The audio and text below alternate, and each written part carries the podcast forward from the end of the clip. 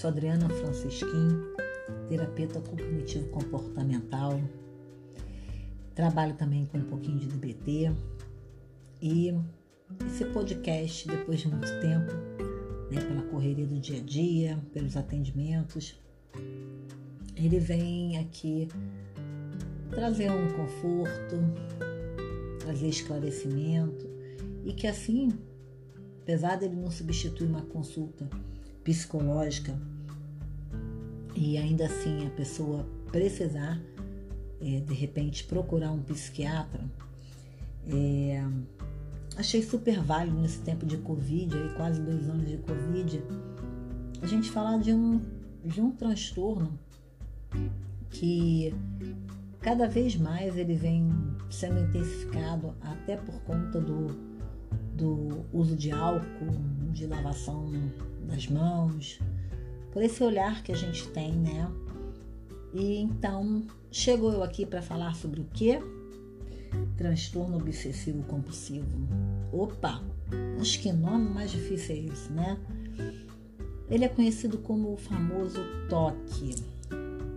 Pois bem, então, antes dessa história de Covid, né, a gente já podia ver aqui dentro de consultório pessoas que lavavam a mão excessivamente, pessoas que ficavam muito tempo no banho, que tinham muita emoção, nojo. Mas o toque, ele não se restringe a isso, ou ele não necessariamente é só isso, né?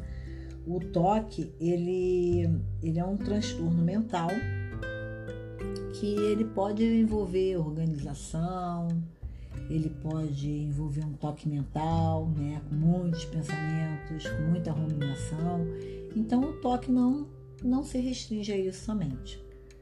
E aí com a pandemia, o que que aconteceu? Eu passei a observar essas pessoas que já tinham até um diagnóstico, né, no meu consultório, a intensificarem a questão com higiene, né?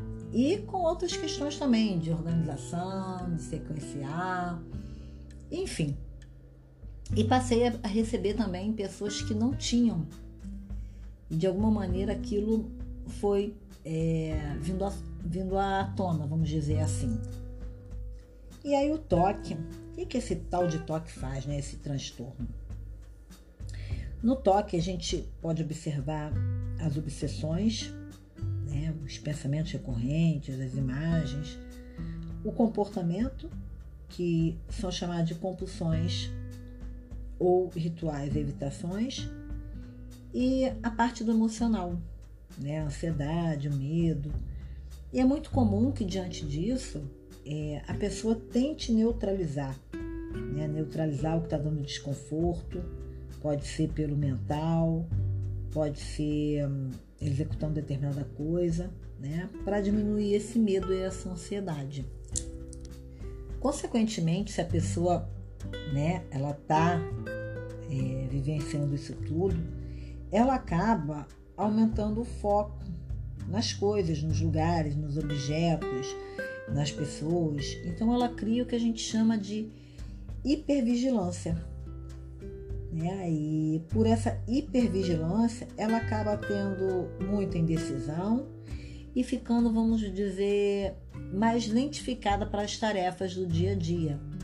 Né? Então, se ela está com muito pensamento recorrente, obsessivo, por exemplo, que as coisas dela têm que ser muito bem feitas, que ela tem que fazer até o final, ela pode até procrastinar, lentificar, né? trazendo algum prejuízo para ela.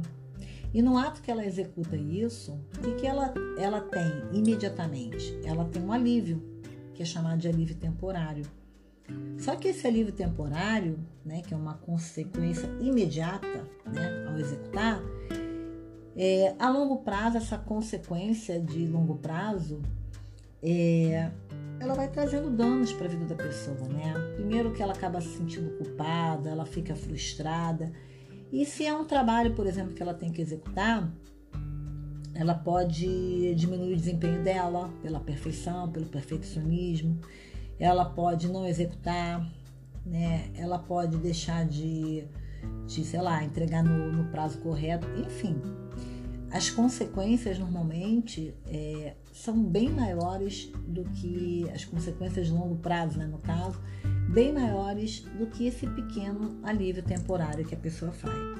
E aí, dentro dessas obsessões, né, que como eu disse, são os pensamentos ou as imagens, os impulsos que vêm na mente de forma recorrente, invadindo, né, é, trazendo sofrimento para a vida da pessoa, é, elas podem é, se manifestar por medo de contaminação, que é a questão ligada a germes e sujeiras, que eu estava falando em relação ao Covid, né? Que a gente pôde é, observar isso dentro do consultório de forma mais intensa. Então, por medo de contrair, é, a pessoa evita ou faz determinado ritual, né? De repente pegar a tampa do, do vaso sanitário com um papel, porque acha que vai se contaminar. É, tem também as obsessões com dúvidas sobre a possibilidade de falhas e necessidade de ter certeza. Né? A questão de ficar verificando o livro, o trabalho que está fazendo. É uma maneira de verificar para ter certeza, né? necessidade de ter certeza que aquilo foi executado né? de forma correta perfeitamente. Pensamentos, impulsos ou imagens indesejáveis, né? Ou de conteúdo violento, ou sexual, ou blasfemo, né? Que ela, ela é invadida, essa pessoa é invadida por imagens indesejáveis, sexuais, é, impróprias, que ela jamais faria, mas pelo toque, ela acredita fielmente, né? Que ela vai executar aquilo.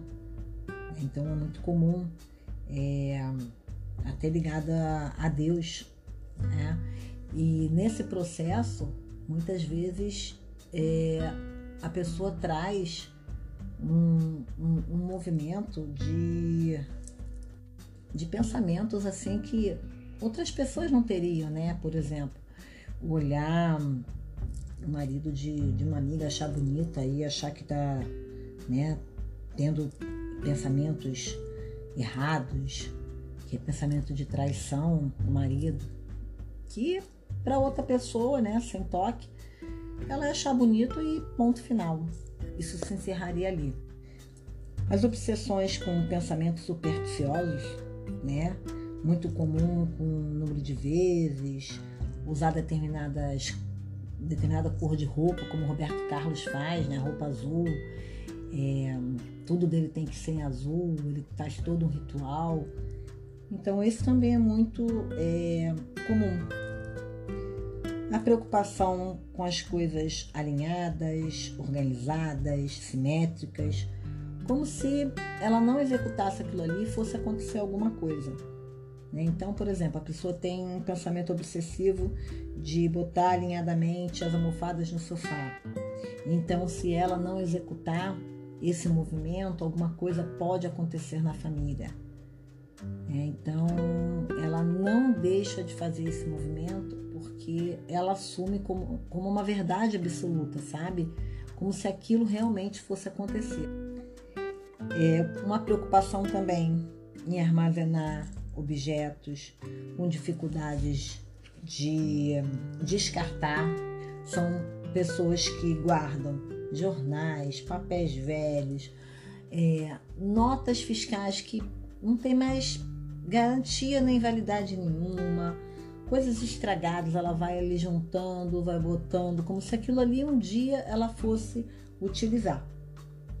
É, juntamente disso tudo que a gente está falando, né, vem o nojo. É muito comum dentro do toque é, a emoção nojo. Então é muito comum que pelo desconforto pela sensação desagradável do nojo, pela né, repugnância, egoísmento, é, que a pessoa evite certas coisas, como suor, urina, saliva. É, muita gente traz relato de nojo, de lavar louça, de manusear esponja. Então, isso tudo também cabe aí dentro do toque. Logicamente, junto com outra, outras questões né, que a gente traz aí e que deve ser avaliado sempre por um psiquiatra.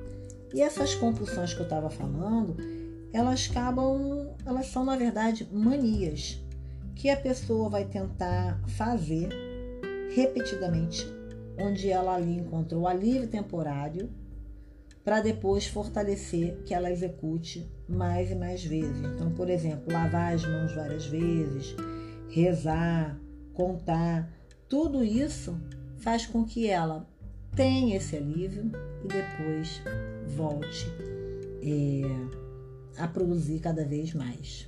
Né?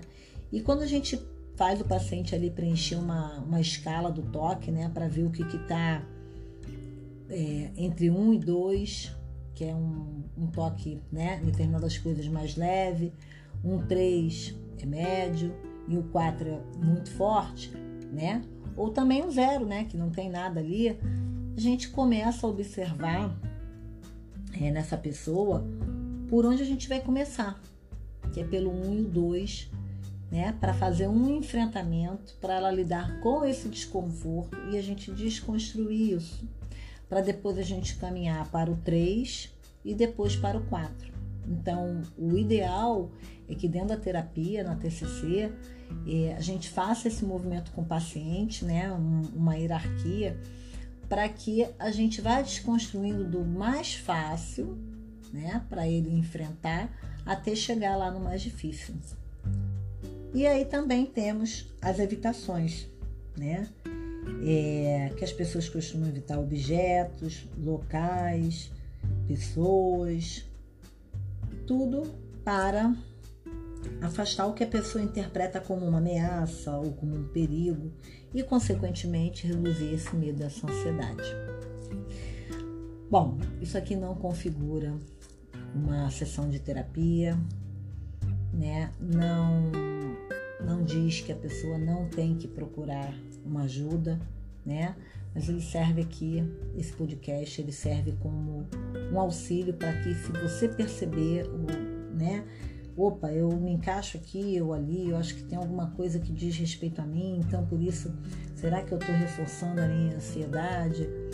Esse podcast ele tem a intenção de levar um pouco de conhecimento para você, ou se você conhece alguém que faz algum ritual, ou tem pensamentos obsessivos, ou evita alguma coisa, né? evita de ir em igrejas, evita em hospitais, cemitérios, né? tem um desconforto muito grande, que você possa levar esse podcast para alguém, compartilhe com alguém, porque é muito comum o toque. E como ele tem graus, né? Ele tem um toque mais severo, um toque mais leve, um toque, vamos dizer, mediano, né? Muitas vezes o leve ele nem é percebido, mas ele também pode trazer prejuízo na vida de uma pessoa. Então, se esse podcast faz sentido, compartilha ele, né? Ative as notificações para que você possa escutá-lo novamente e leve adiante essa informação para que a pessoa procure ajuda. Eu sou Adriana Francisquim, é, sigam a minha página no Instagram, psi.adrianafrancisquim. E espero ter contribuído com esse podcast, com um pouquinho do meu conhecimento, com uma troca. E até mais.